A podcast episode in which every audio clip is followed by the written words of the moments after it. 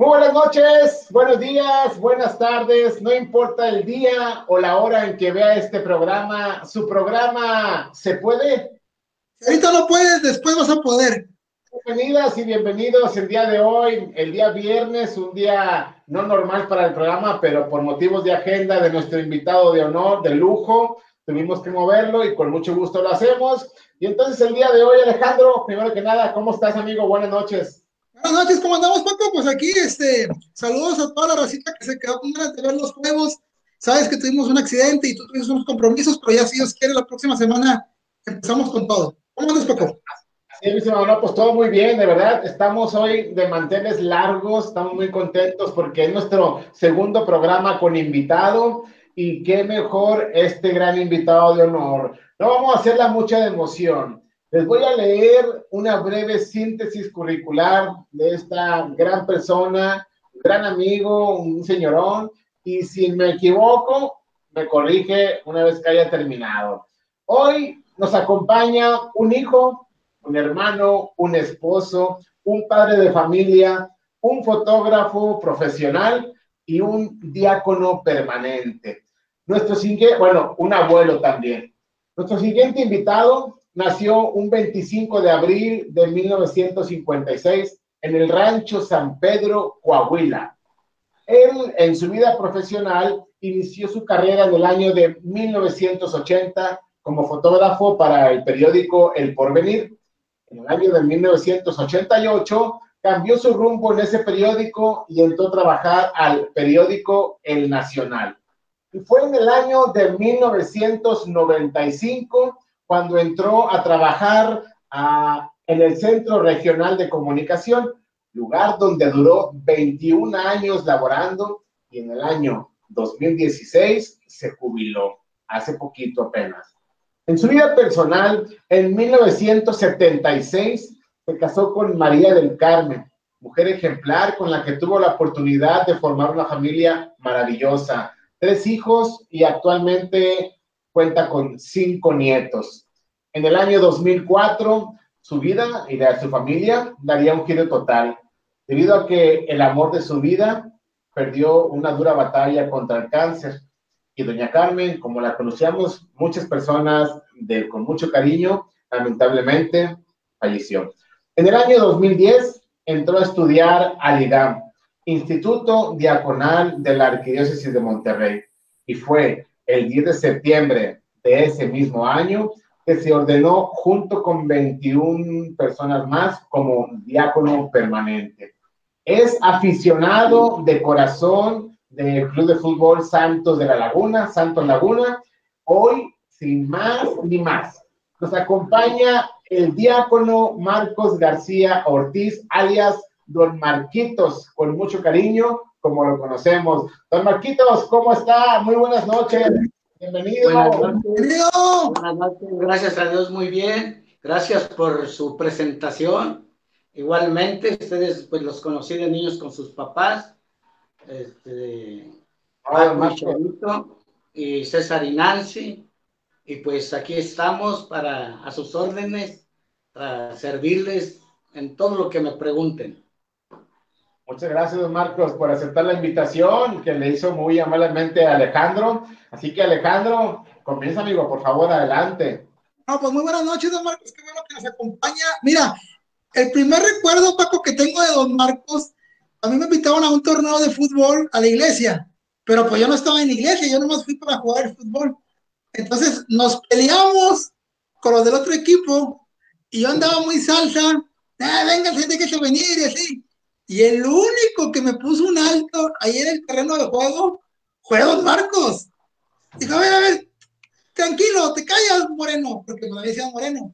Entonces, calma, dije, ah, yo creo que los de la iglesia no gritaban. No, él, Don Marcos, se puso recio. Ya después lo conocimos, conocimos su historia, su familia, y hasta hace poco que fui a, una misa, vi al padre de la iglesia dando misa. Dije, yo él lo conozco, y era don Marcos. Dije, ¿en qué momento? Don Marcos. hay que quedar, no es padre. Ah, no, no es padre, el diácono. Pero pues uno, pues, uno lo ve ahí y, y, da, y da, la palabra, etc.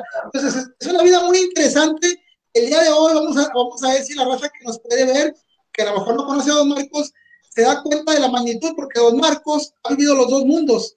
Platicábamos fuera del aire, el mundo policiaco, el mundo de la nota periodística y el mundo eh, espiritual. Entonces, ¿cómo basarse un hombre eh, que, ha vivido todo eso, verdad? Las experiencias. Entonces, más Don Marcos, bienvenido. Usted nació en Coahuila. Cuéntenos un poquito de eso. Bueno, pues eh, yo creo que muy breve voy a platicarles que pues Dios ha estado conmigo siempre, ¿verdad? Desde el nacimiento, que fui prematuro, nací el 25 de abril y estuve en el hospital hasta el 30 de mayo.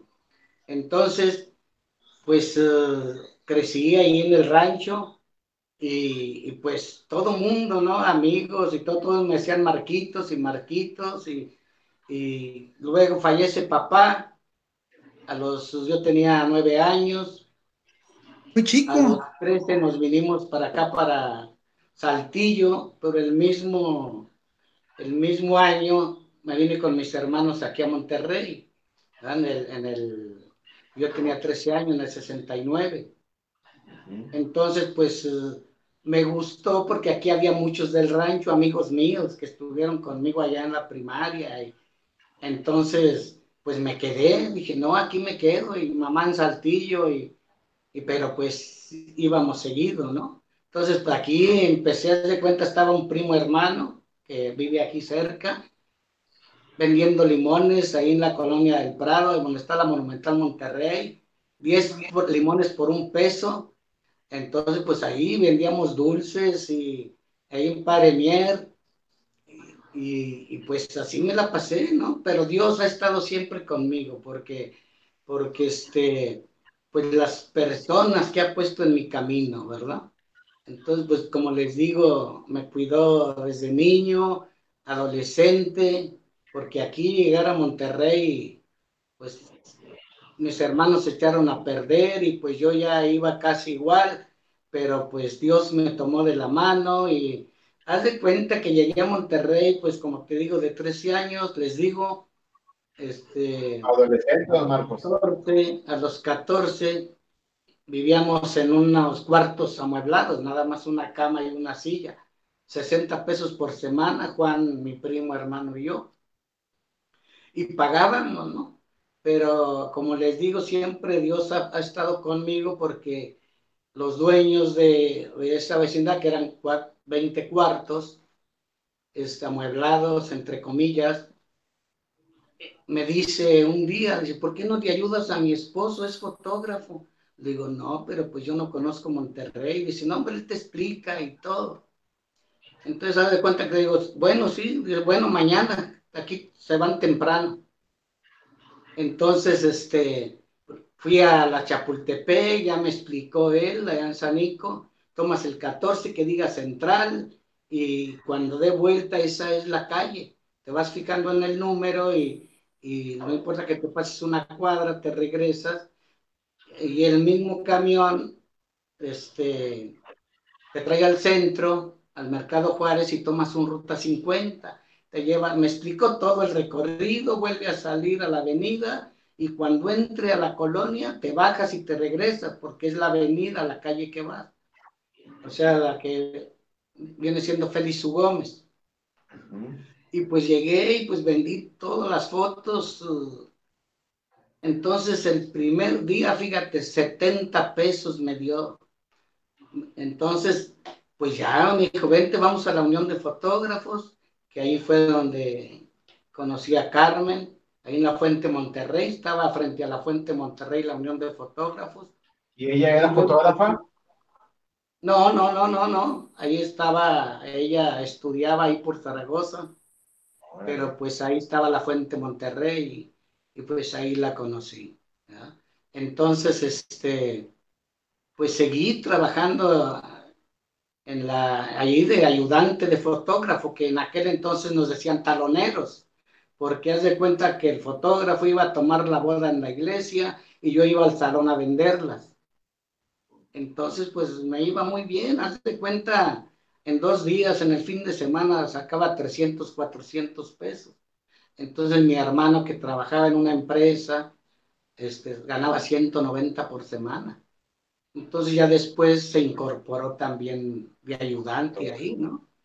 Y así ahí, ahí conocí a Carmen, fuimos novios y, y pues ya en el, en el 7-6 nos casamos, 7-7 nace el primer tesoro, Juani, y luego en el 8-4 el segundo tesoro, Pepe, y luego en el 84 el tercer tesorote, Carmelita. Ay, es de mi edad, ¿eh? Carmelita. Sí. Entonces, este, pues así muy, muy breve, este, pues seguí en la Unión de Fotógrafos, este, y luego un fotógrafo de ahí era jefe de fotógrafos en el Porvenir, y en el 80 me dice, oye, Magneto, un fotógrafo, eh, también, ¿no? Pues todos me, me apreciaban ahí. Hoy estaba el Porvenir, ahí, ahí donde está ahorita, ¿verdad? En Washington. Sí. Entonces él me invita, dice, vas a estar en sociales, vas a hacer lo mismo que aquí, bodas y reuniones de las señoras, esposas de abogados y que damas de la vista hermosa, de la del valle, novias y todo.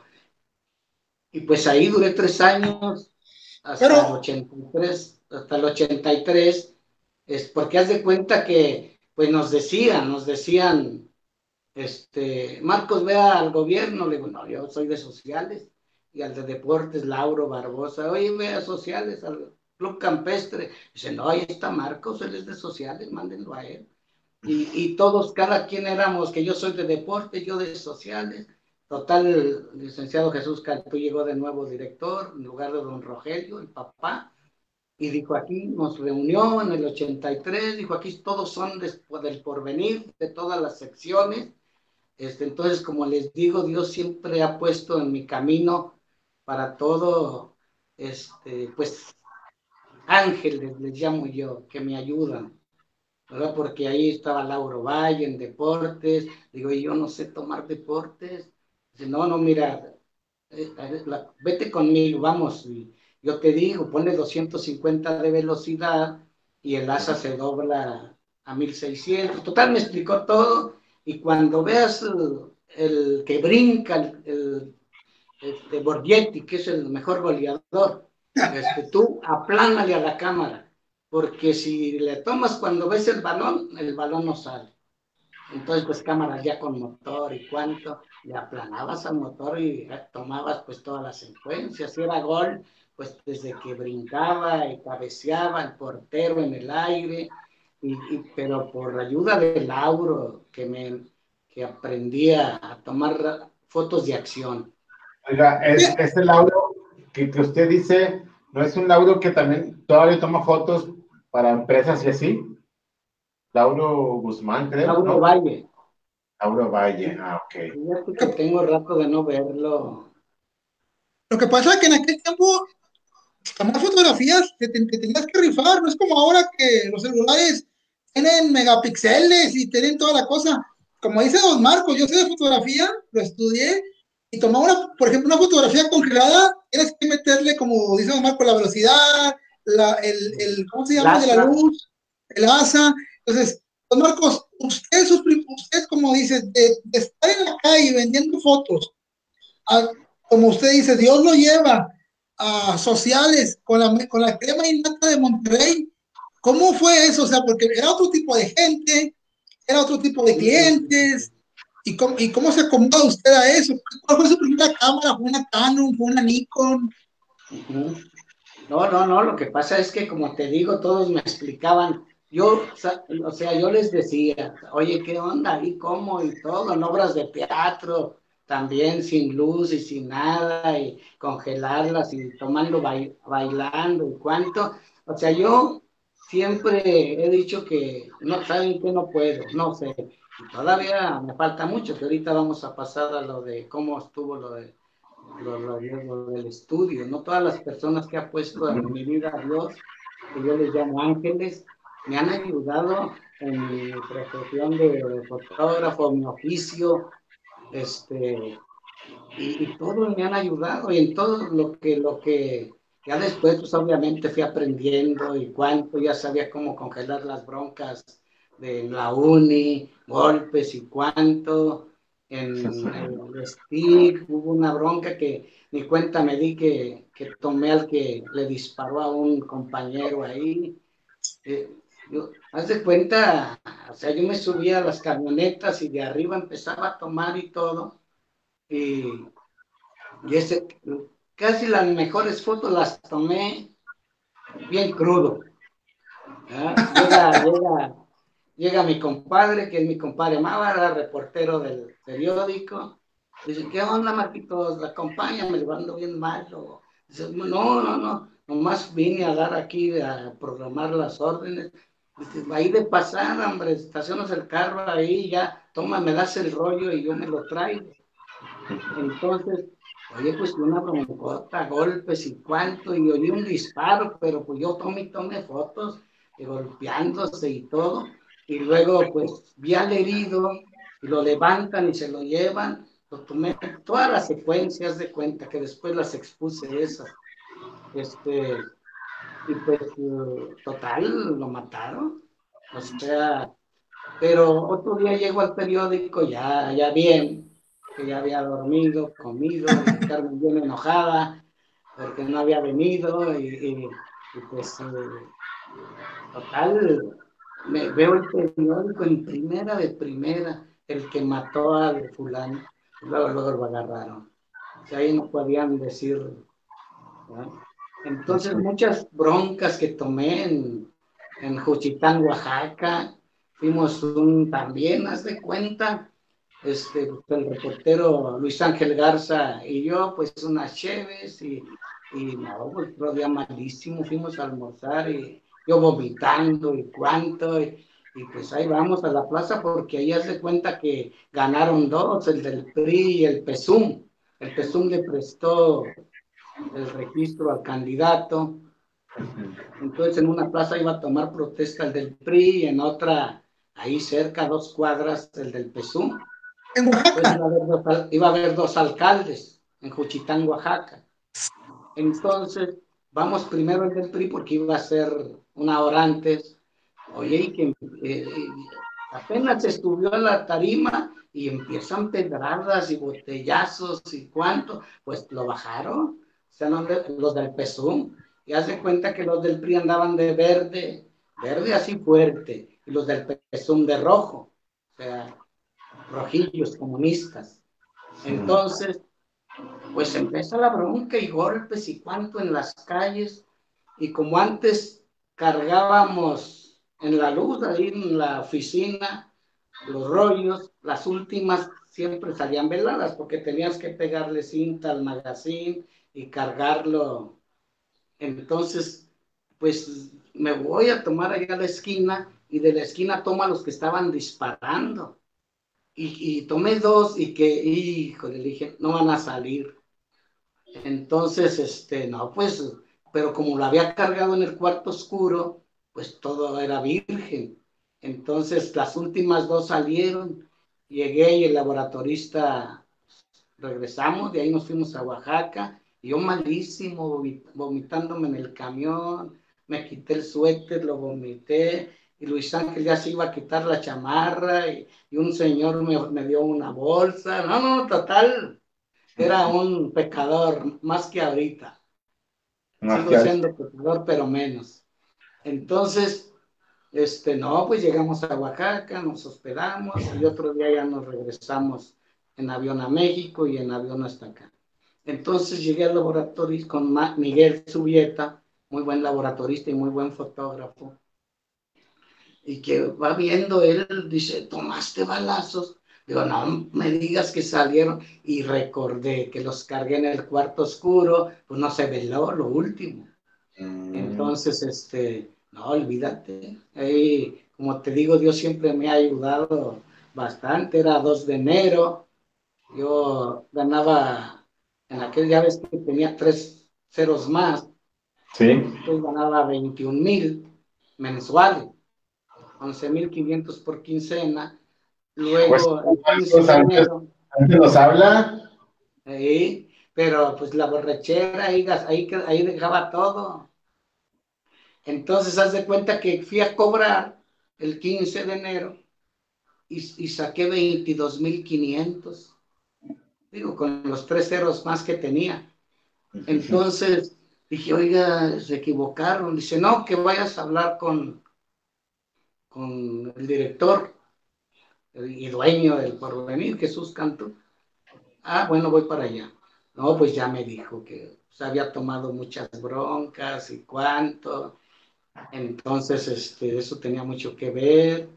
Y, pues que no tenía miedo, pues, ¿no? Yo corría a donde estaban la bronca y tomaba ahí de cerca.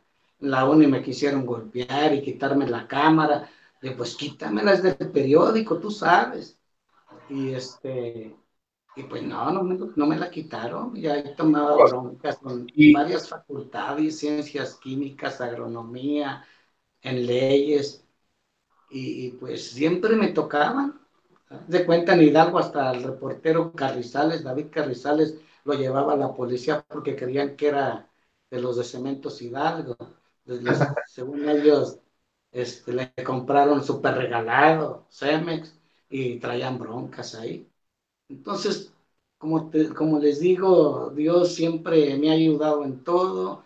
O sea que, don Marcos, podemos decir entonces que cuando usted trabajó de inicio en el periódico El Porvenir, ahí se formó como fotógrafo profesional, ya después periódico El Nacional, ¿verdad? Ajá. Y luego, y luego Centro Regional de Comunicación, que, que Milenio estaba ahí, ¿no? O sea, y ahí le dábamos, ahí monitoreábamos a todas las televisoras, este, noticieros de otros, de, pues todos los noticieros que grupos las, agencias, ¿verdad? Ajá. Y de ahí pues me, me, enviaban, por ejemplo, de Milenio lo último, los Atlas, el de Nuevo León, el de Tamaulipas, que oye, ahí los narcos mandaban, que el primer municipio que llegamos, Pablo Cuellar y yo, a Nuevo Laredo, pues tomábamos eh, todo, todo, la, caseta, el, entrando estaba el Holiday Inn, una rotonda, y empezamos a tomar de varios ángulos y que saliera la, la rotonda, el hotel. Ah, yo pensé que tomar, a tomar, otra vez, no, a tomar fotos. A tomar fotos. Ah, no, ya a la tarde, olvídate. Este, entonces, fíjate que una camioneta llega ahí con nosotros, pero de civiles, con metralletas y cuánto, ¿qué? Así con maldiciones, ¿qué andan haciendo? No, mira, pero llevábamos los atlas de aquí de Monterrey. Venimos de Milenio, el carro traía Milenio, nosotros la credencial de Milenio, y, vamos a hacer esto de todo. Tenemos que tomar turismo, empresas, universidades de Tamaulipas, de todos los municipios, para sacar, van a ser seis, total fueron ocho, por estos grandes. Entonces, pero ellos ya pusieron nuestros nombres en el, en el Atlas de aquí de Nuevo León, que fueron tres. Entonces, y pues la credencial con nuestra foto y nombre. Y pues dijeron, le dijo el, yo creo que el jefe al, al otro, toma las placas para que nadie los moleste. Oye, pues ya nadie nos molestó, nadie. Dice, nada más no se vayan hoy por la noche hasta la mañana, porque en la noche me los desaparecen por ahí, por la ribereña. Entonces, este, y así en Reynosa, este, también rebajaban y con, así en, en Soriana, en Reynosa, ¿qué andan haciendo? Yo, no, pues yo sacaba los libros luego, luego, ¿no? Para que vieran que, era... Eh, o sea que, Marcos, lo que ahorita se está viviendo, o sea, muy constantemente inseguridad en Reynosa o así, también existía antes. Ah, también, pues fue en el 2010, 2011, cuando, ah, ya. cuando aquí también colgaban los puentes, en Revolución, allá en Gonzalitos. Ah, sí. Entonces, este, pero pues allá siempre, ¿no? En Tamaulipas, siempre han... Oiga, don Marcos, un, un, un, caso que usted en toda su vida de fotógrafo en la prensa, yo sé que los fotógrafos, los periodistas se van haciendo fríos ante las tragedias que ven todos los días, pero un caso que usted sí le que se haya quedado, que haya llegado aguitado a su casa o que haya dicho, ah, canijo, no pensé que el mundo tuviera tanta maldad, o un caso que usted le haya estremecido. Fíjate que, que ya después, siempre en eso donde hubo balazos y donde como en Tamaulipas, en Laredo, Reynosa, Matamoros. El ejército nos ayudó bastante. Estaba siempre el ejército y nos decían, miren, háblennos. Si tienen algún, en todas partes tenemos nosotros y, siempre cuidando, ¿no? Como les digo, Dios siempre envió ángeles, ¿no? Que nos cuidaran y todo. Matamoros, pues también, en Matamoros íbamos a la, a la playa Bagdad. Entonces nos paramos a tomar unas casas de cambio. Llegó una camioneta y se bajaron también. Y así, pero les mostrábamos los atlas, vamos a promover el turismo en Tamaulipas y cuánto, y pues ya no nos molestaban. Pero, pues qué bueno que no llegaban disparando. que antes preguntaban. Ajá. Oiga, don Marcos, y entonces usted se casa con mm, doña Carmen y tiene, pues ya como lo dijo, tres hijos, y luego ya, bueno, eso es, más reciente, tuvo nietos, pero eh, ¿pasaría algo trágico o un momento impactante en la vida de todos ustedes? No siempre algo así es, es muy duro este, que fue pues cuando la señora Carmen, que paz descanse, eh, pues perdió la vida. ¿Qué, experiencia le, dejó esa terrible pérdida, don Marcos? O sea, el antes y el después para toda la familia en general. Porque después de eso viene una serie de cascadas a lo que usted es ahorita, ¿no? Sí, pues fíjate, nosotros, este, pues muy bien, yo me porté muy mal, pero pues hoy era el amor de mi vida. Claro. Y sigue siendo, sigue siendo, ¿no? Desde, tengo 16 años esperando que el Señor me lleve, pero pues no sé, por algo me tiene aquí. Entonces, pues en el 2003 nos damos cuenta que, que tiene cáncer. entonces, pues yo la acompañé siempre en el hospital cuando estaba internada y fíjate, el periódico siempre, yo duraba una semana sin ir y llegaban el viernes y me pagaban al hospital. Entonces, por eso les digo que Dios siempre ha estado conmigo. Pues que, se lleva Carmen, pues fue muy doloroso. Yo estábamos en pastoral familiar. Eh, y luego, pues el padre Alfonso quería que, quería que continuara pero pues yo me sentía mal, todos con su esposa y yo solo, pues no. Entonces me refugié, me refugié con las misioneras de la Santa Cruz religiosa, ahí estamos nuestro obispo emérito José Lizares, entonces pues me fui de misionero, pero siempre iban religiosas, iban a seminaristas, entonces ellos celebraban, yo nunca celebré, hasta el 2010 que fuimos a, a Costa Mauli, a, Costa, acá en, Doctor Cos. Sí, pero no, no, no, pero no Nuevo León. ¿No? No, no, Zacatecas. Ok. Entonces, de ahí, pues fue también en el 2010 que había muchas broncas y no fueron muchos misioneros. Y me dice el cura que allá le dicen curitas y padres también, pero más cura. Entonces me dice, ¿cómo ves? Se va a un ejido y pues eh, digo, no, sí, pero usted va a celebrar y todo. Y tocó el otro, otro hermano Marcos, también se llama, este, y fuimos los dos.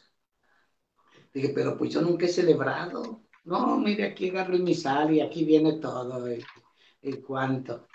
Entonces, haz de cuenta que pues me di, me di ahí, valga la redundancia, me di cuenta de que me faltaba bastante, ¿no? Igual que ahorita, porque pues celebrar y, luego dar pláticas a matrimonios, y total, todo muy bien hasta ya la, ya la, los días fuertes, ¿no?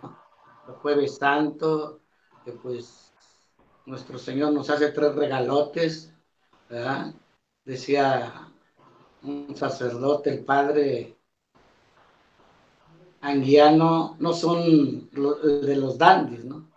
Son la, la luna, el mar y no sé qué más.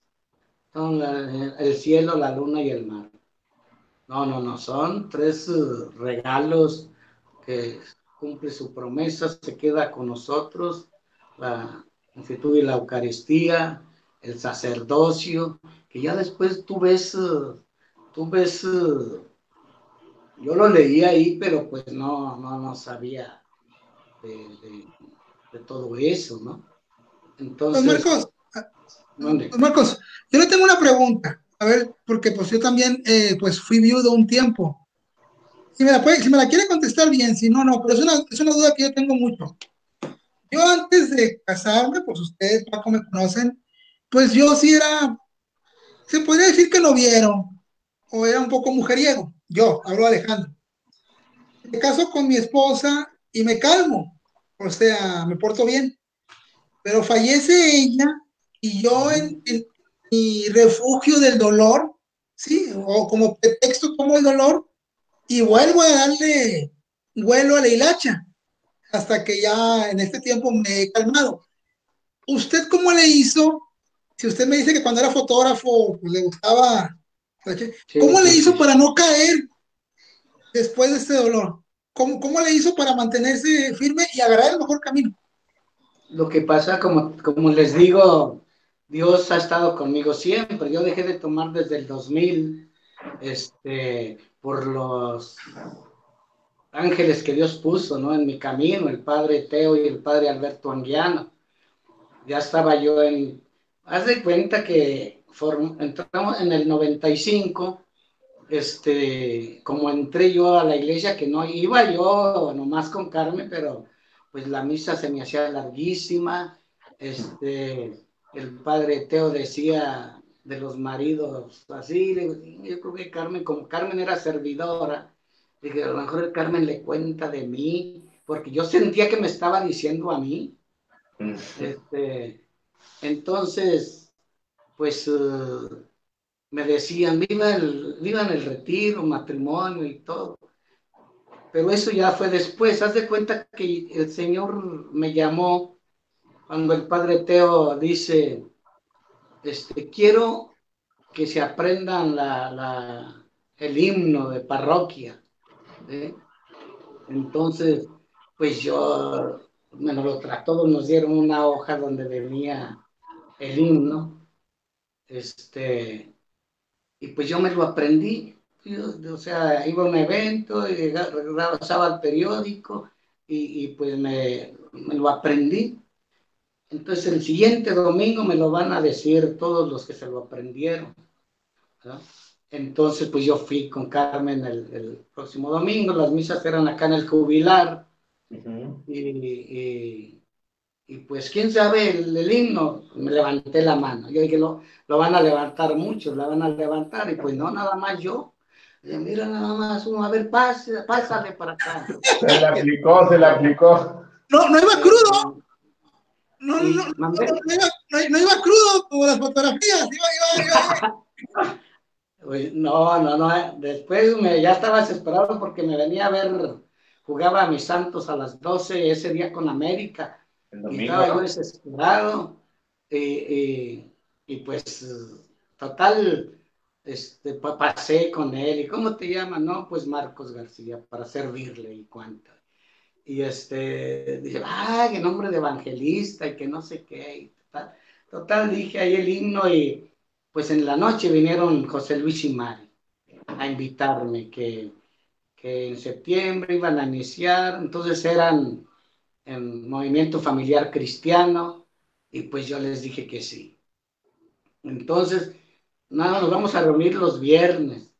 Dije, a lo mejor Carmen le digo que todos los viernes, desde el viernes yo empezaba, íbamos a jugar al billar y a tomar y, y pues era llegar a las 4 o 5 de la mañana y pidiendo perdón. Entonces, pues uh, dije, no, pues sí, y era el viernes. Y todos hablaban, oye, ¿qué onda? no, no, no, no voy, no, tengo un compromiso con mi esposa. Y, y, me, y ya inicié los viernes. Pero después, como eran las casas, hace cuenta que después del tema, nosotros éramos siete, tres de allá de Divino Redentor, no, cuatro. Era Rogelio, don, don, Panchito, su esposa Benita, que los dos ya fallecieron, Maru y Chava, Jorge y Blanca, eran cuatro, cuatro, y aquí era el profe, Arnulfo y Gloria, y Carmen y yo, y Mari y José Luis, que eran los coordinadores. Paco y Chayito estaban en otro grupo, en el segundo, creo, o tercero ya, porque eran tres años. Y el doctor Eva, Carlitos, que en paz descanse, padre del padre, papá del padre Samuel, este, y su esposa, ay, se me fue el nombre. Petty. Este, San, ¿Mande? Su esposa es Petty, ¿no? Ajá, sí, sí. Este, Santiago y Carmen, Ricardo y Connie. Total, ellos estaban ya, creo, en tercero. Y don Raúl y Amelia eran los, los coordinadores de los tres grupos. Y cada eh, grupo tenía unos coordinadores. Que don Raúl acaba de fallecer, ¿no? Hace unos meses. ¿Quién? Don Raúl acaba de fallecer. Este año. primero doña Amelia y luego don, Raúl. Paz descanse. Entonces, pero a lo que voy es que fíjate que después, como eran las casas, la primera en la casa de Mari José Luis, pues ahí nos portamos muy bien, ya después con el profe, y pues, profe, unas cervecitas, ahí vamos a cooperarnos. Y, entonces, pues Carmen se molestaba bastante, porque después de cada tema, temas hermosos, ¿eh? que también me ayudaron bastante, porque la primera tarea fue pues que les preguntara a mi esposa y a mis tres hijos, a mis dos hijas y a Pepe, individual, qué no les gustaba de mí. Entonces, pues Carmen, que tomas mucho. Y luego, Juani, es que usted toma mucho, papá llega en la madrugada y cuánto. Y Pepe lo mismo, y Carmelita más chica, y lo mismo llega ahí gritando y cuánto. claro, aunque Carmen, perdóname y que mira y que esto y que el otro. Ya voy a cambiar y... Sí, sí, sí. Bueno, ahorita les platico cómo fue que dejé de tomar. Total, en los grupos, este, oye, en cada casa, luego pues ya don Raúl nos, el, la siguiente que fue con el profe, Dice, ¿y qué piensas hacer? No puedes tratar de dejarte tomar. Entonces, pero pues ese día fue don Raúl y nosotros ahí tomando y cuánto. Bueno, voy a brincar ya todo esto. Ya después nos integramos a parroquia y todo pastoral familiar, ustedes han de recordar, fuimos, hicimos el Via Crucis. Sí. Entonces, pues Rogelio, que era también bien tomador, era Cristo. Y le digo yo, cada golpe que te debo hacer una caguama, una coronota. Oye, pues no crees que me hablaba, Marcos. Pégame. Ya me acercaba yo y dice, no me has pegado. un golpe. Entonces, no, pues ya para no tan largo, porque pues ya creo que vamos a durar aquí hasta las 12. Entonces, date cuenta que terminamos el Via Crucis y pues en la casa del profe, tomando ahí en el porche y pasaba la gente y llegan las mujeres. No, hombre, se dan una enojada. Qué bárbaros. La gente los vio ahí, a, Rogelio de Cristo y ustedes soldados y, y, mira el testimonio que están dando. Órale. Y bueno, nosotros vámonos al patio allá atrás, no bueno, que ya no nos ven. Pues sí. cuenta que éramos tremendos, ¿no? Y, pero sus papás, Paco y Chayito, Carlitos, que en paz descanse, y Peti, y nos dieron, nos formaron para que entráramos a, a pastoral familiar, porque Carmen, vamos a dar y vamos a dar. Oye, pero ¿no crees que le decía, pues ahí sí decía yo, de modo que Carmen los mande donde yo estoy. Yo, Carmen no sabe, porque, y la última vez que ya dejé de tomar, haz de cuenta que estábamos Norberto, Norberto, Roberto Alvarado, Norberto García y yo, en un tuburio ahí, en una cantina, ¿no? La Laguna, ahí por a media cuadra del Mercado Juárez. Tenía que llamarse La Laguna. Estaba en casa. Ah, claro, claro. Paco, ahí vamos tú cada fin de semana. Oye, total, un día antes habíamos estado ahí en el vencedor, donde hay chicas feas y horribles. Y luego Norberto me empieza a recordar. Marco, vamos, ya es hora, quedamos de ver estas chicas. Aquí a la vuelta, sí era por Arambel, frente al Mercado Juárez. Esa, esa cantina la acaban de cerrar hace como cuatro semanas porque el dueño falleció de COVID. Era una de las cantinas más viejas del vencedor. Emblemáticas. Sí, salió en el norte. Ah, sí. Sí, sí, sí. Ah, en la sección de este programa, Datos Curiosos. Oye, entonces haz de cuenta que, que, que salimos, Norberto, de, bueno, vamos, ya vamos, apagamos y todo, y, y sale Norberto y se cruza la Guerrero ahí donde está una iglesia de otra religión, en Aramberri y Guerrero, y él cruza, y a mí me topa un joven, un señor joven. Me dice, ¿cómo está? ¿No se acuerda de mí? Oye, yo bien borracho. Y le digo, no, usted nos dio pláticas, usted y su esposa, ah. de prematrimoniales. No, hombre, yo me sentí malísimo y yo vi un borracho y hasta se me quitó. Y Norberto gritándome, Marco, vente, vamos con las viejas, viejas feas y horribles. Eh, y yo y él escuchando, y no puede ser. Le digo, ve, ahorita voy, yo te alcanzo. Entonces ese día no traía carro y el 71 llegaba hasta allá Ruperto Martínez, a la otra cuadra. Y le digo, oye, discúlpame, perdóname, ¿cuánto al joven, al señor? Este, porque pues me dijo, usted nos dio plática, usted y su esposa, a mi esposa y a mí nos dio plática. Entonces me sentí tan mal que me fui a, la otra cuadra, tomé el camión y, pues yo bien tomado y pues ahí llegaba vacío, me siento por el lado de la ventana y, a la altura de acá del Parque Fundidora, ya cuando venía para acá, uh 71, pues iba yo por el lado de la ventana, se me revolvió el estómago, yo creo que se me juntó todo y em, empiezo a vomitar. Y ya iba una también chica joven, señora joven, ahí sentada conmigo y vomité todo y saqué el pañuelo, me limpié y, y me dice la chica, justo una pastilla, una menta. Ah, muchas gracias también no se acuerda de mí. Y ya vomitándome y cuánto. Usted y su esposa nos dieron pláticas. Hay un, hay un San Judas. Digo, no, no, ya esto. O sea, y a partir de ahí fui al Santísimo. Llegué al Santísimo y pues le dije al Señor, Señor, tú sabes que quiero a mi esposa y el testimonio que estoy dando aquí.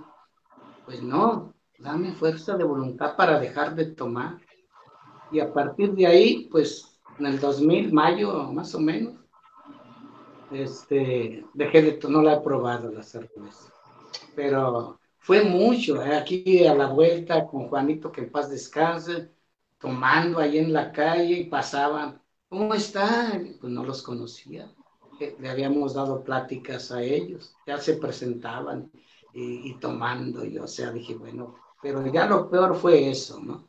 Entonces, Qué, qué, interesante, Marcos, esto que nos platica, porque finalmente es un testimonio, es un testimonio de, de, vida, un testimonio de, de fe, de, no sé, o sea, yo no sabía esta historia de usted, sinceramente. Y que me la cuente así y escucharlo y, y, cómo lo dejó y todo lo que pasaba, es de verdad, es mis respetos, porque finalmente es una, es una conversión, o sea, es un cambio.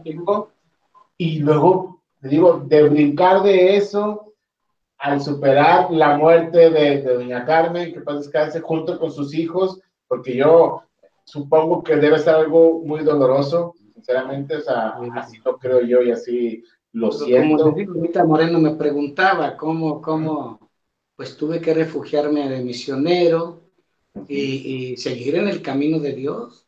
Mi suegra me decía, o sea, yo creí que usted, porque ella vivió con nosotros casi siempre y pues falleció y se quedó, ella quería quedarse aquí.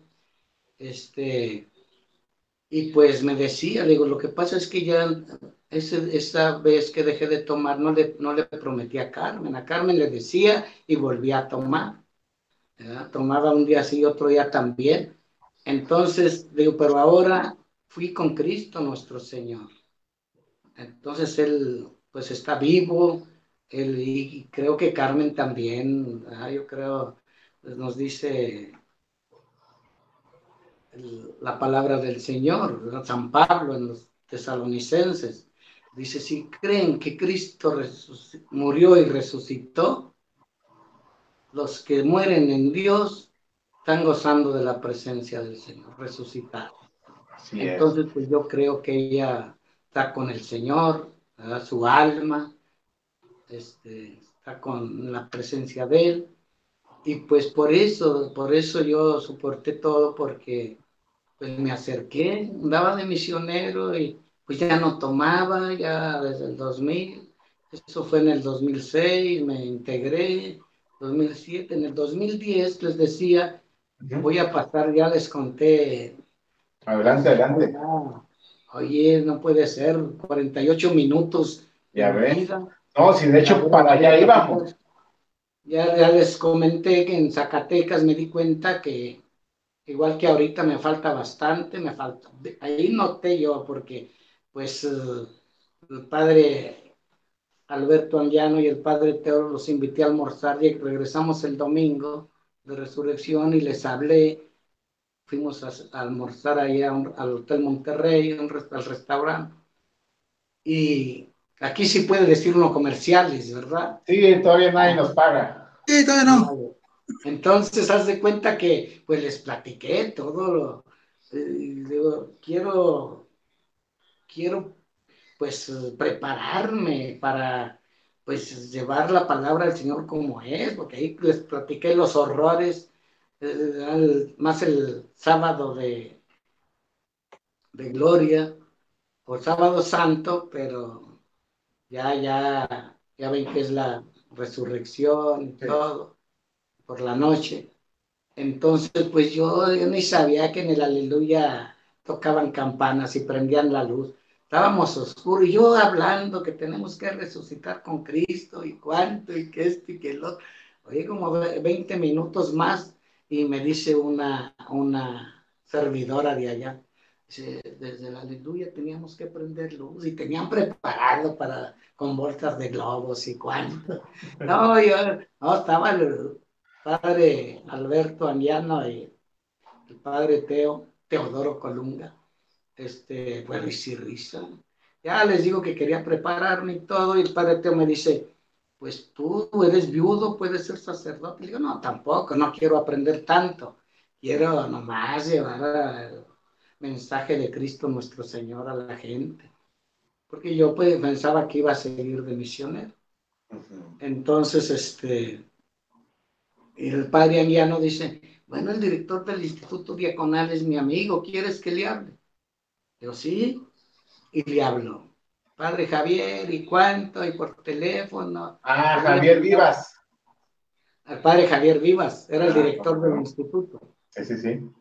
Diaconal. Entonces, pues olvídate, el padre Alberto Amiano todavía me comprometió más porque no sé qué le diría al padre y dijo, mira, por Marquito yo meto las, matos, las manos a la lumbre. Y yo pues, nada que el primer Dijo, ya fui con el padre Javier y me dice, pues vente el 9 de agosto del 2010, era abril. Este, ven, ah, porque ahí le dijo al padre, dile que venga el martes. Lo recibo aquí el martes, era domingo, y el martes fui. Y ya me dijo, ¿y cuánto? Dije, pues no, tengo carrera profesional, y dice, pues vas a batallar con teología y cuánto. Pero pues, como te digo, yo tenía, luego, luego el primer 9 de agosto, el padre Luis Adrián, que era, es nuestro asesor espiritual todavía, y, y nos da una regañada. Ustedes ya no son niños, tienen que leer este libro de San Francisco de Sales, este otro, ir a misa diaria, este, y no, y el que no, ya no tener ninguna falta, el que tenga eso, automáticamente, el que falle a eso, automáticamente queda expulsado del instituto. No, pues otro ya le hablé al padre Anguiano. Oiga, no, también difícil, no, no, trabajar y cuánto, y, y luego estudiar y llegar a la casa a diez y media, once de la noche y otro día temprano a trabajar. no, dan chance, no van a dar chance de pecar, pues ¿cómo? Era muy... al instituto, a la casa y, y pues... ¿Cuántos años duró Marquitos estudiando? ¿Cuántos años duró estudiando diaconado? Seis, seis. Seis años. Marcos, no, nos podría platicar ahorita fuera del aire, porque luego no sé cómo meterla, dos anécdotas. La primera, la que nos platicó ahorita a Paco y a mí del, huracán Gilberto. ¿Esa sí nos puede platicar? Bueno, pues en, el huracán Gilberto, los que les platiqué que también me tocó cubrirlo allá en Santa Catarina, este, pues de allá para acá pasamos nosotros y está una mujer embarazada llorando ahí, que no la dejaban pasar. Para acá venía al hospital universitario y le dije, pues yo iba a tomar fotos y tú ya te había tomado ahí, pero, pero le dije, pues ¿cómo que no la dejan pasar? Véngase, suba hacia el carro, a mí me dejan pasar. traía el logo del periódico y, y este, dije, y me dejaron pasar. Entonces la llevé al hospital universitario, ella gritando ahí con los dolores, la dejé ahí en el hospital universitario y pues me regresé. Después pues me fui a la Trabajadores, ahí al arroyo del obispo, iba repleto de agua y pues gente que se había inundado, estaban pasando para acá pues sus, sus estufas, televisores, refris, cargándolo entonces les decía que en una plática que di a los estudiantes de comunicación ahí en la facultad de la UNE, pues les dije que pierde uno, pierde uno, o sea, ya había hecho una obra buena, pero ahí pierde uno lo humano, porque pues yo ahí tomaba fotos, pero por dentro decía que se caigan, que se caigan, y no se iban a ahogar no se iban a ahogar porque pues les daba hasta la cintura el agua, pero la corriente iba fuerte. Pero pues yo para tomar fotos, pues pensaba que se caigan, o en las broncas que iba a protesta, pues que se peleen para... para sí, que, es que finalmente la idea de un, de un reportero o fotógrafo, pues es eso, o sea, ir sobre, sobre la acción. Y la otra, Alejandro. La otra la pide Juan Vargas, dice, Alejandro Paco, William Marquitos que platique sobre la grabación de un saludo especial que mandó San Juan Pablo II para todas las madres, en especial de la comunidad San Judas Tadeo de Nuevo León. Ah, sí, sí. Haz de cuenta que estábamos celebrando pues a, nuestras esposas, ¿no? Entonces el padre Anguiano estaba en Roma y es muy buen imitador. Haz de cuenta a ver, a este, ver, porque mucha gente todavía hasta el día de hoy, también cuando me la contaron, muchas madrejitas, todavía hasta el día de hoy, bueno, mejor cuéntela, don Marcos, porque sí está. Sí, sí. Y hasta el padre Alfonso creí, pensó que era, que era San Juan Pablo II. Porque. Pero, ¿cómo estuvo? Platícala así cómo estuvo. ¿Cómo cuenta que pues yo seguido le hablaba hasta Roma, pues ahí de prensa de gobierno, nomás marcaba y, y hablaba. Padre, ¿cómo está? ¿Y cuánto? Y a Roma. Y, ese día le, le, dije, Padre, ¿por qué no nos da un mensaje de, de San Juan, bueno, del Papa, su Santidad Juan Pablo, para la comunidad de, de, de ahí, de San Judas Tadeo Apóstol? Pues entonces dijo, ah, claro, y vamos a grabarlo. Y yo lo estaba grabando en la cabina, pues estaba, era una cabina y este, y empecé a grabar. Pero haz de cuenta idéntico, todavía tengo, pero en cassette. Entonces lo llevé y pues yo era como bien guatoso ahí, pues era el maestro de ceremonia. Él les contaba chistes y cuánto, y los, todos los esposos allá, pues asando la carne, preparando la cena, y ellas, pues sentadas y yo contándoles ahí anécdotas y cuánto de chistes, y, y, Carmen pues me regañaba porque yo la ponía como, como que ella, ¿no? Entonces, este, un día llegué, le digo, llegué, a, abrí el Porsche, pero la puerta cerrada y Carmen no me quería abrir. Yo vi un borracho, y me acosté en el Porsche, ahí en el piso, y me, y me, eso se los conté a todas las esposas, ¿eh? de, de lo pastoral familiar. Y yo era el maestro ahí de ceremonias, y luego le digo, no, pues que abre Carmen la puerta y me da una patada, pero pues nunca. me da una patada y me dice, te por ocho, te por ocho. Y dice, 24, vieja, 24, ya puedo pasar. Pero me decía, te por ocho, que tomaba bastante. No 3 por 8. entonces, pues todas risa y risa y cuánto. Y, y pues dejé el, el mensaje de, de, San, de San Juan Pablo II para la, como cierre, ¿no? Ya para cenar.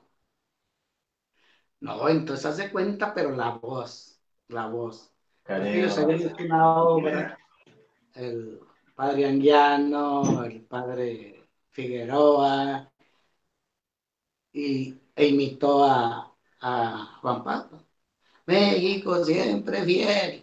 Y así inició esto. Quiero mandar un saludo muy afectuoso, a, pero igualito, es la voz.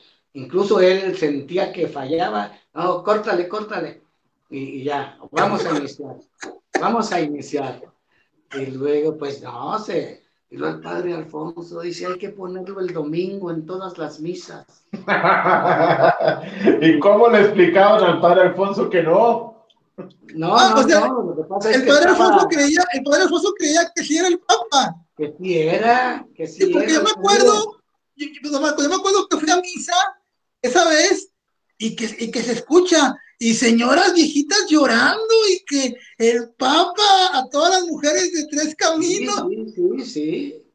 Entonces, pues, imagínate, Marcos, imagínate en aquellos tiempos, pero en los tiempos de ahorita, algo así se hace viral, se hace viral. no, no, no, no, pero era la voz y la tengo, pero en cassette. Ya me ah, dijo un, un compañero que la pasa a USB, toma videos y todo dice, yo, no hombre, cuando quiera yo se lo paso en, en, la en USB, pero pues ya no lo he visto. Si quiere yo lo hago. Para que la escuchen. Entonces, pero sí, haz de cuenta, y todas ahí también creyeron, pero el padre Marcos, Chapita, Chapita. Este, él, él había ido a la obra y dijo ahí, es el padre anguiano, y jajaja, ja, ja, todo rico. No se la crean. Sí. entonces la pusieron en las misas, pero ya el padre Alfonso decía, es, es el padre Alberto Anguiano, y cuánto, pero al principio todas, para que el padre Alfonso se haya ido con la finca. Pero, eh, pero mucha gente no supo, o sea, mucha gente creyó que, o sea, se fue de misa pensando que era el Papa. Y, la pusieron un 10 de mayo, me acuerdo muy bien, la pusieron en mayo como regalo a todas las madrecitas que fueron. No, hombre, se la volaron, o sea, así fue. Buenísima que estuvo esa. No, Marcos, pues, mire, ya para entrar casi al final del programa y no quitarle mucho tiempo, también otra pregunta. Eh, ¿Sus hijos cómo reaccionaron cuando les dijo usted que quería ser diácono permanente? No, pues emocionados todos. Todos, tú échale ganas, Dios te va a ayudar y cuánto, pues me apoyaron. Después, eh, no, no, no, pues tantas cosas malas que, que hice y cómo viví, todo, pues ya después, imagínense. No, pues, pues es que... Vean cómo, cómo, Dios es grande y, y, cuando elige a uno, pues yo todos los días le digo, Señor, tú me ayúdame a cumplir esta hermosa misión que me has encomendado. Tú sabes que me falta bastante. Entonces, ahora aquí el padre Juan Carlos, que es nuestro párroco, padre Samuel, el padre Juan Carlos Sark. Juan, Juan Carlos Guzmán. Sí. Entonces. Juan Marcos. Y por ejemplo, ahorita ya, ya cumplió cuatro años de diácono, ¿verdad? Sí, pero haz de cuenta que tengo, pues duré, me operaron del corazón. ¿Diez? De corazón abierto y cuatro meses. Y ahorita desde marzo, pues, o sea, no, pues no está, o sea, sin ir y cuánto. Y ahora el padre Juan Carlos me dio oportunidad de ir todos los días a las 8 de la mañana, pues para ir aprendiendo más en el, en el, en el altar, entonces en el libro y todo, pues la verdad a veces le doy vuelta y me la regresan porque no era, me pasé, y a veces no le doy y ellos le dan, total, me falta bastante, ¿no? Pues, no, pero... Con la ayuda de Dios y del padre Juan Carlos Castillo, Samuel Meléndez, yo creo que otros dos ángeles más que, que, me, que me pone ahí, eh, que me ayuden, este, y, pues me están ayudando. Y así el padre Alberto Anguiano, falta mucho que contarles cómo, cómo, porque le decía yo al padre Alberto Anguiano, iniciábamos la formación con el canto de Dime, Señor, ¿en qué te puedo servir? ¡Uh, ese canto! Entonces, haz de cuenta que yo les decía al padre Anguiano, no lo comprendo, o sea, cómo, en qué le sirvo y todo. Y una, en una ocasión que venía de acá de Santa Margarita, antes eran las misas a las 11, y pues yo ya estaba aquí, ya habíamos almorzado, y ya había empezar el juego, del Santos. Entonces, este, pues con mis coronitas, él me bautizó como el rey de mil coronas porque con el eslogan que sacaron en una ocasión que después lo quitaron, que el que toma corona, Dios lo perdona, pues ya le echaba parejo. ¿Qué dijo Marcos? Que aquí soy. Sí, entonces, en esa ocasión venía el padre y pues yo sentado viendo el juego, iba a iniciar el juego y le digo a Carmen, Carmen estaba lavando y le grité, Carmen, ahí viene el padre Anguiano.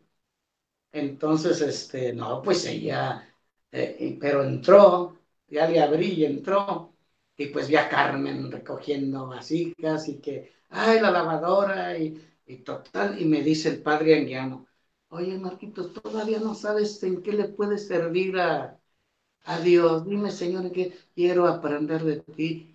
Todavía no. Dice, mira, Carmen lavando, recogiendo, lavando vasijas para darme de almorzar y, y tú sentadote tomando corona. Este, dice, ahí le vas a servir al Señor, ayudándole a tu esposa este, no dejarla sola con los hijos, con el quehacer, ¿eh? que andas trapeando, estás alabando y glorificando a Dios, estás lavando vasijas también, pero siempre y cuando lo hagas con amor.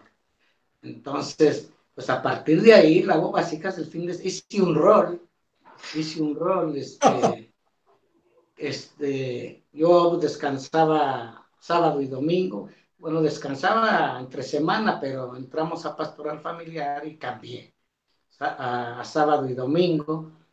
Entonces, pues me dio un primero. Marcos, lavar vasijas, sábado y domingo. Los almuerzo, comida y cena. Y luego puse a Juani, a Juani el lunes, a Pepe el martes, y Carmelita que, que decía, no, yo no sé, yo, te voy a ayudar, mi hija, yo te voy a ayudar. Y, y Carmen también, también jueves y viernes. Pero ya, ya empezamos a ayudarle, ya, ya cinco, cinco días a la semana, lavar vasijas, ya el que hacer, ¿no? Entonces, este, y ahí empecé, empecé y, ya a ver que, pues, nuestro Señor Jesucristo nos dice en varios pasajes bíblicos, no ama a tu prójimo, y pues mi prójimo es mi esposa, mis hijos, pues vamos a servirle. Nuestro arzobispo Monseñor Rogelio en todas las reuniones, primero es la familia, entonces, pues, y todos los días les pido, aquí está mi altar, bueno, no lo alcanzan a ver, aquí arriba está el Cristo, la Virgen de Guadalupe, y aquí hago oración todos los días en la mañana. Entonces le pido a nuestra Madre Santísima, ayúdame a ser humilde como tú y a servirle a tu Hijo Jesucristo con mucho amor a través de mi familia y a través de los enfermos, enfermas, sus familiares. aquí el Padre Juan Carlos apoya mucho desde todo, cada día último, este, preparamos, vamos a preparar las despensas, 60, 70, las familias necesitadas. Cada, los jueves íbamos a, con los indigentes a llevarles de comer. El padre ahí pone el dinero y las servidoras de los grupos cocinan, pero pues desde la pandemia para acá, pues no, se ha parado.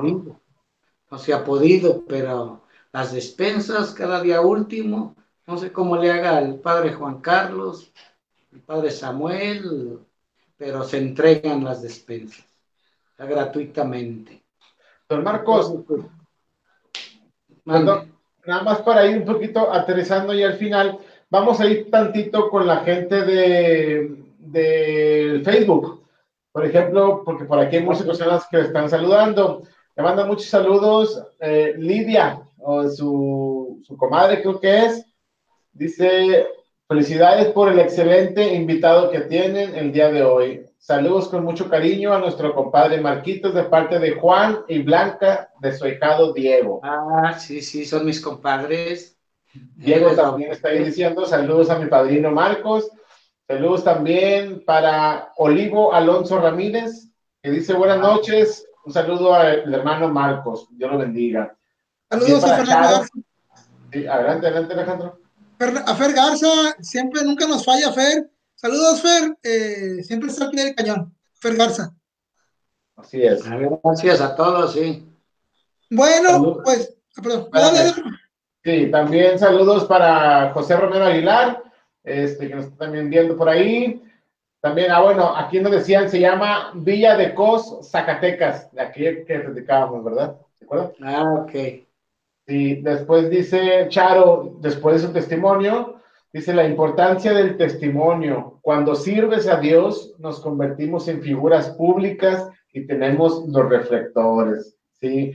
Dice Juan que muchas gracias por, por contar la anécdota. Un saludo también.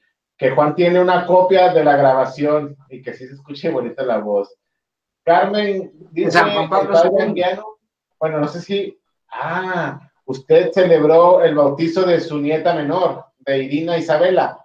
Ah, sí, sí. Mire qué privilegio. Charo nos pregunta que si se acuerda del periódico El Petecontés. ¿Se acuerda o no? Sí, sí, sí, como la parroquia. Sí, sí, pues, estando el padre Alberto Anguiano, lo, iniciamos a sacar el periódico.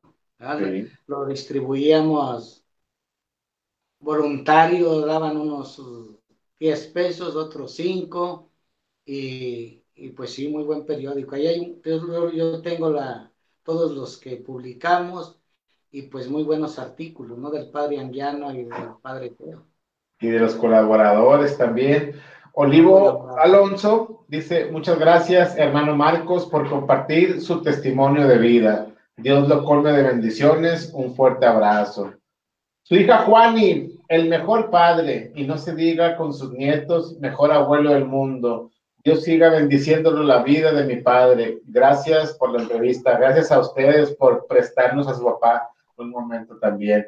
Silvia Salazar Tamés, saludos y bendiciones para el hermano diácono Marcos y para todo el equipo. Muchas gracias por, compartir su testimonio de vida y que Dios lo siga iluminando.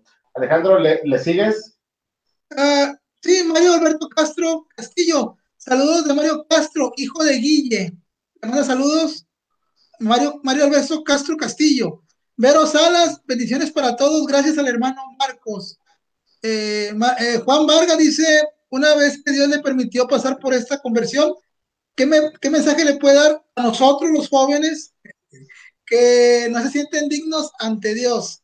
Ahorita igual lo puede responder. Mario Alberto Castro Castillo, saludos, don Marcos, de Mario Castro, bendiciones.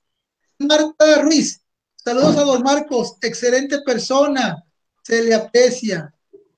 Fíjese, don Marcos, que yo no sabía, yo, no más creía que tenía dos hijos, a Carmelita y a Pepe, y yo, yo no sabía de esta, de, de Juani, o sea, igual, ¿Eh? Es la mayor. que no sabías, Alejandro? No, ella sabe que uno, a lo mejor lo deja juntos, pero no, siempre. O sea, es tu invitado, invitado, digo también mío, pero ¿cómo que no sabías, hombre? De hecho, Paco, una anécdota, Paco me dijo, Alejandro, saca todo lo que puedas de los Marcos, y ah, sí, ya me saqué que un, un párrafo, y luego él, no, bueno, mira, y él me sacó todo el, el historial que usted tiene, don Marcos. Yo, este, pero muy bonita familia que usted, que usted formó. Alejandro, yo recuerdo, yo discúlpame que te interrumpa, yo recuerdo en cuanto a la fe, en una ocasión que, que, que pues se perdió una sobrina de mi hermano Gualberto, estábamos en el Santísimo pidiendo por ella, y no sé si fuiste tú o, o, o si él que llegó, ya la encontré por internet, ahí por Facebook, no recuerdo quién fue el que llegó. Que... No te escuches, Alejandro. Estás muteado. No, no, fui yo, no, fui yo. Fue un chico, yo supe el caso. Fue un chico que la encontró, eh, se dio un chavo que se dio la, tarea de investigar y la encontró, pero aquí, el milagro de la fe fue que mientras en oración todos en el Santísimo, ese muchacho la pudo, la pudo encontrar. Sí, eh, ah, otro, chico, sí. Y como usted dice, un ejemplo de, fe, que, haciendo oración, que se, encontró con esa, con esa señorita. Sí, fue, otro muchacho, yo, yo no fui proceso por el caso. Don Marcos, atendiendo la pregunta de su compadre Juan Vargas, ¿qué mensaje le puede dar a los jóvenes que no se sienten dignos ante Dios? Pues Jesucristo es el camino, la verdad y la vida que se acerquen a Él y Él los escucha. Él nos ama a todos, jóvenes, adultos, mujeres. Él dio la vida por amor a nosotros, pecadores, y, pues no hay otro camino que se tome. Santa Teresita de Jesús nos dice que es el camino de la perfección. O sea, todos los jóvenes, incluso cuando celebraba quinceañeras, era el mensaje que les daba, ¿verdad? Que, que no hay otro camino. Nuestro Señor Jesucristo, si le pedimos, y aunque no le pidamos, Él está en nuestros corazones, siempre está con nosotros. Nosotros por el pecado nos separamos de Él. Y sin embargo, Él está con nosotros, aferrados, ¿no? Tienen que, ir, o sea, pero como les digo, o sea, se separa uno de él y pues yo, fíjate, ya lo de la familia. Carmen se vio muy mala de Juani, de Juani, y pues yo en aquel entonces que Cristo, pues no, yo creía, como mamá me, me llevaba la capilla de San Juan de los Lagos, la Virgen de San Juan, se llama la capilla del rancho y pues San Francisco de Asís. Entonces, yo le pedía a, yo en aquel entonces, pues, ya sé ahora que son intercesores, pero yo les pedía a, a la Virgen de San Juan y a San Francisco de Asís, pues que mi hija naciera bien, o sea, Juan y la mayor. Entonces le puse de nombre Juana Francisca. Y luego de Pepe se vio más mal. Haz de cuenta, íbamos, llegábamos al hospital y Carmen llorando que ya y que ya. Decía el doctor, no, señora, le faltan tres meses. Y, y, pues Carmen llorando y todo, entonces al Señor San José y a la Virgen de Guadalupe. Pero pues yo no, yo no le pedí a Cristo ni a Dios, ni, o sea, yo le pedí a los santos. Entonces, pues Pepe, José Guadalupe, que después me reclamaba porque aquí los vecinos, pues eh, Don Chuy a su hijo Jesús, igual que él, Juan Ramón a su hijo Juan Ramón, aquí Don Joaquín enseguida, a Joaquín, y, y Pepe me reclamaba, por papá, ¿por qué no me puso Marcos? Pues todos se llaman, eran sus amigos y de la edad, y entonces, pero pues yo, yo les pedía.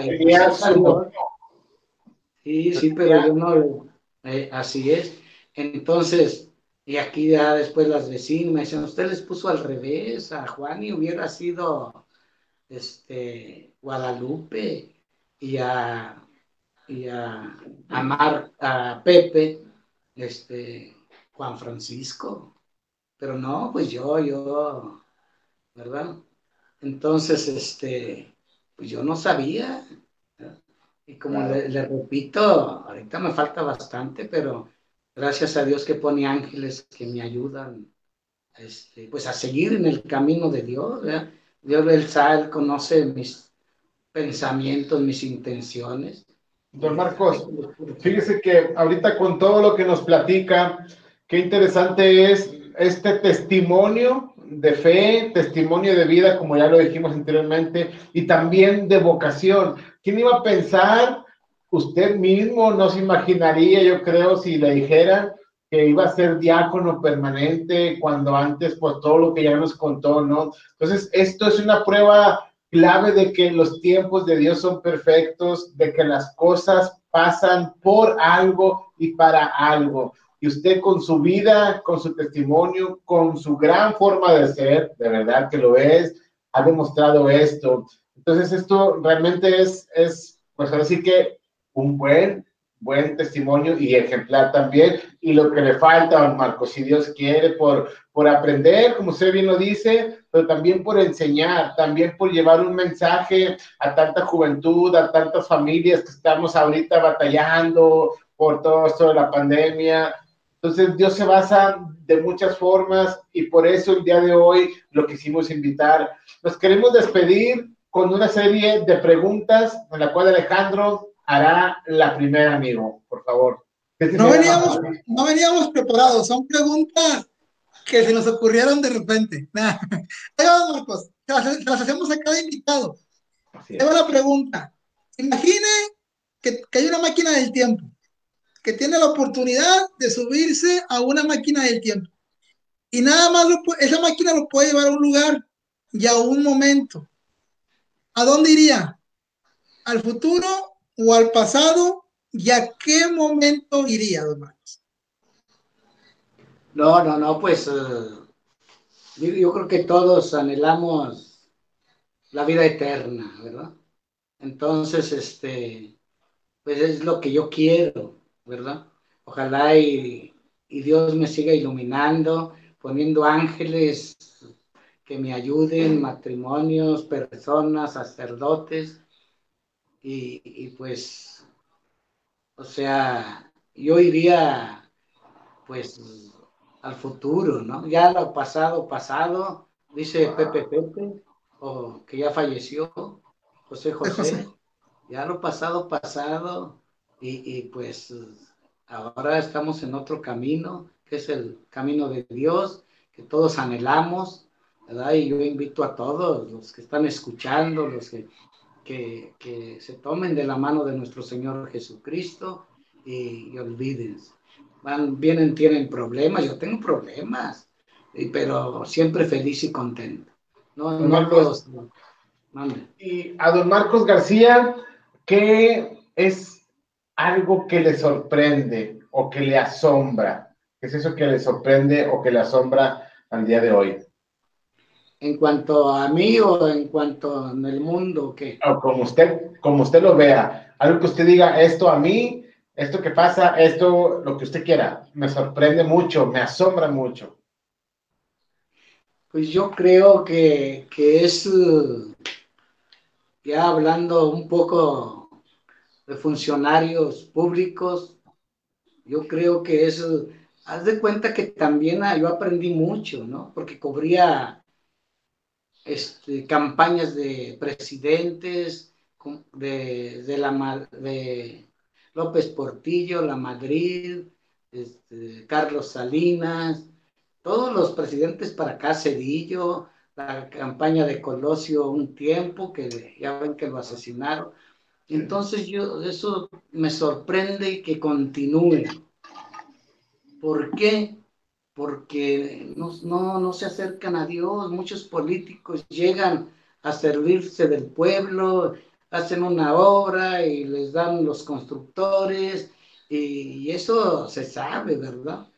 O sea, yo cubrí campañas de candidatos aquí a gobernador y todos, desde Martínez Domínguez, eh, prometía que hay tantas colonias marginadas, por decir 30, y vamos a, poner todos los servicios Luego llegó Jorge Treviño y hay 50 colonias que sin ningún servicio. O sea que en vez de bajar, subía.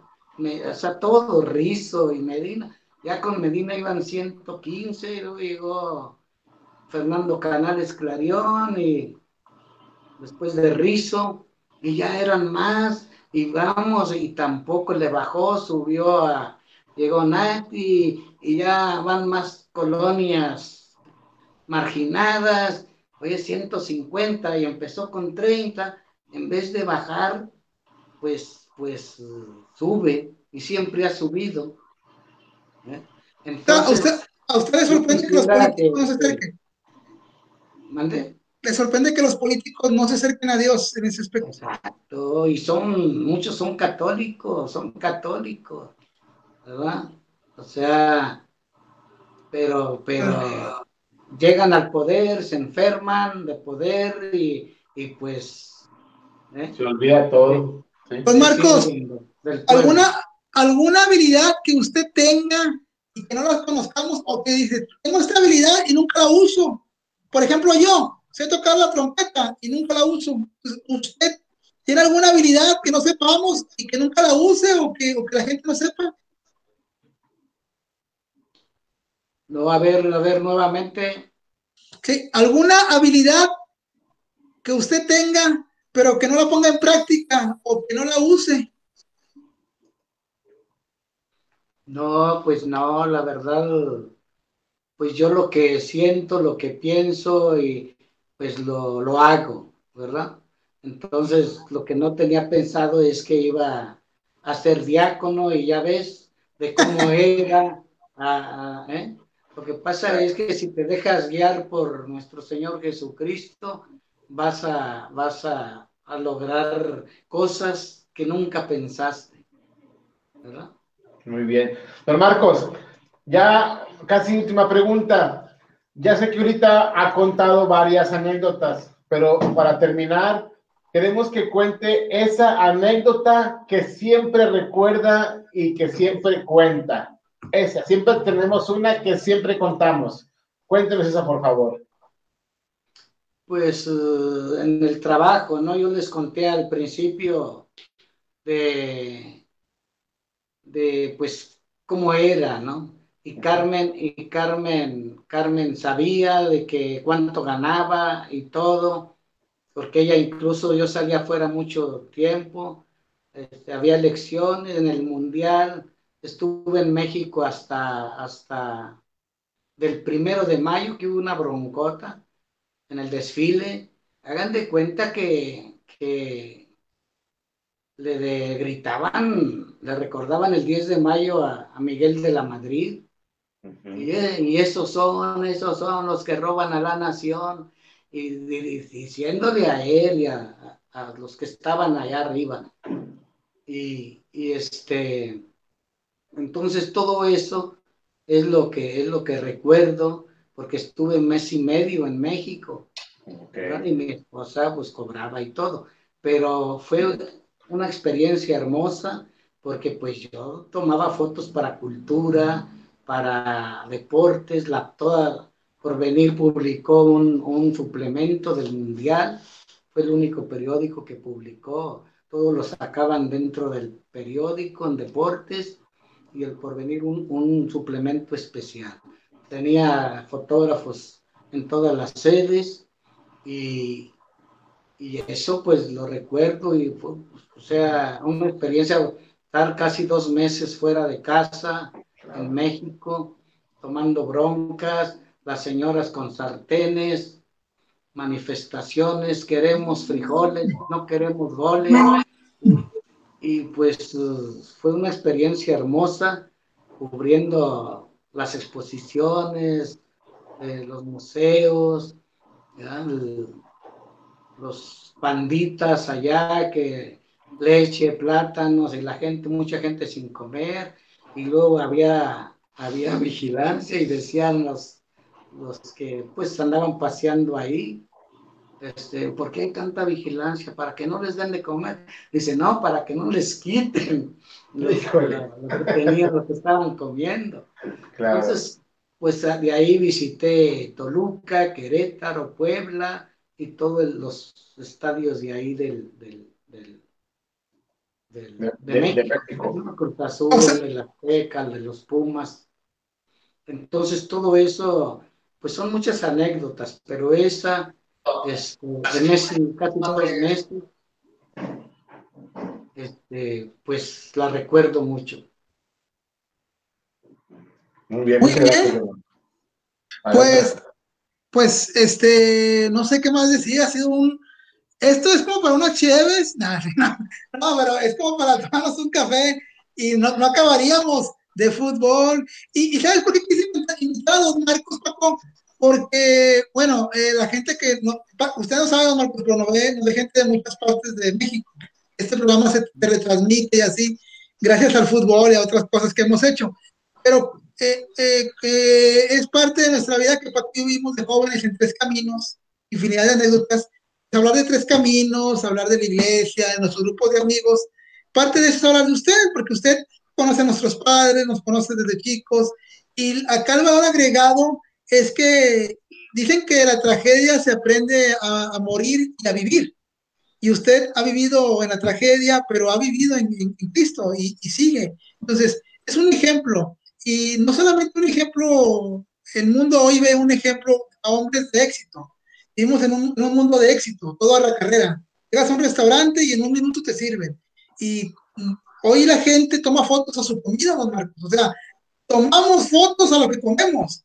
Inclusive tomamos fotos si el hospital donde estamos es de lujo. O inclusive si la funeraria donde nos van a sepultar es de lujo.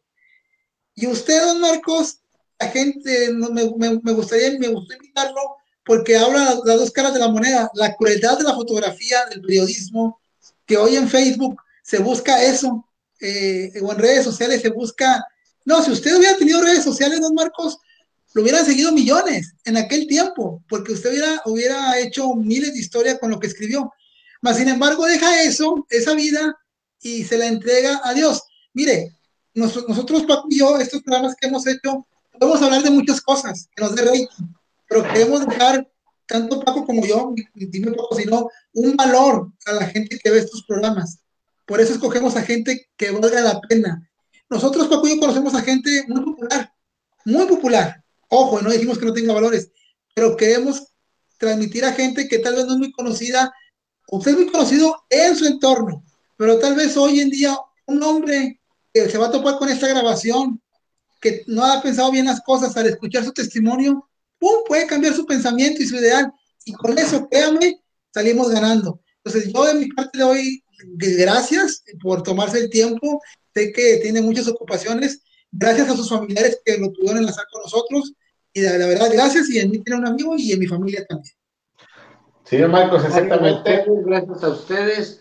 este, pues, eh, como les dije al principio, sus papás me, nos, nos, formaron a, a, Carmen y a mí, y ahora ustedes pues nos dan esta oportunidad también de dar testimonio, aunque yo en los matrimonios les daba testimonio y mi esposa a un lado, ¿eh? les decía, pues yo allá con las chicas feas y horribles teniendo una hermosura aquí en mi casa y luego pues entraba el padre Teo. ¿Ustedes creen que si tuvieran feas y horribles iba a andar Marcos allá con ellas? O sea, el diablo se presenta no como es, presenta como algo que se apetece para que caigamos, ¿verdad? Entonces, pero ya estando uno en Cristo Jesús, el padre Luis Adrián me ayudó bastante espiritualmente y me sigue ayudando. Entonces, vas tú formando y, pues si tú quieres ser de Cristo, pues vas a escuchar a, los sacerdotes que, que, pues para mí son nuestros padres espirituales. Nuestros maestros, ¿no? Y así como nuestro padre en la fe, Abraham, pues así como un padre de familia forma, da buenos consejos a sus hijos, los alimenta, el sacerdote nos da súper buenos consejos, nos alimenta nada más y nada menos que con el cuerpo y la sangre de Cristo. Exactamente. por Marcos. Padre, ¿Por qué? Pues son nuestros padres, espiritualmente. Así es. Don Marcos, pues no también, no me queda también más que agradecerle la, eh, la aceptación de la invitación, que estuviera aquí con nosotros el día de hoy. Me da mucho gusto verlo feliz, verlo realizado, verlo contento, verlo hacer lo que Dios lo puso a hacer, que es llevar la palabra de Dios y el testimonio de su vida, el testimonio de, su fe. Eh, de verdad que también usted sabe que se le quiere mucho, se le estemos también mucho a usted y a su familia. Y nuevamente, amigas y amigos, recuerden que nos pueden también escuchar en Spotify, como se puede, en YouTube, búsquenos por favor en YouTube, el canal se llama igual, se puede, para que se suscriban por favor. Y también aquí en Facebook queda este video, si les gustó lo pueden compartir, si no, también. Entonces, más como de verdad, muchas gracias. Que tengan todas y todos, Alejandro, don Marcos y todos los que nos ven, un excelente fin de semana Gracias a las personas que nos vieron y a las que todavía no nos ven. Ya saben, buenas noches, buenos días, buenas tardes, no importa a qué hora usted escuche esto. De verdad, Alejandro, gracias. Gracias, don Marcos. ¿Algo más, gracias, Alejandro? Nada, nada, los esperamos, que se viene la liguilla. Vamos a andar transmitiendo, Rosa. Si Dios quiere. Nos vemos, muchas gracias, Marcos. Buenas gracias noches. Gracias a ustedes, gracias, Dios los bendiga. Igualmente, hasta la próxima. Gracias.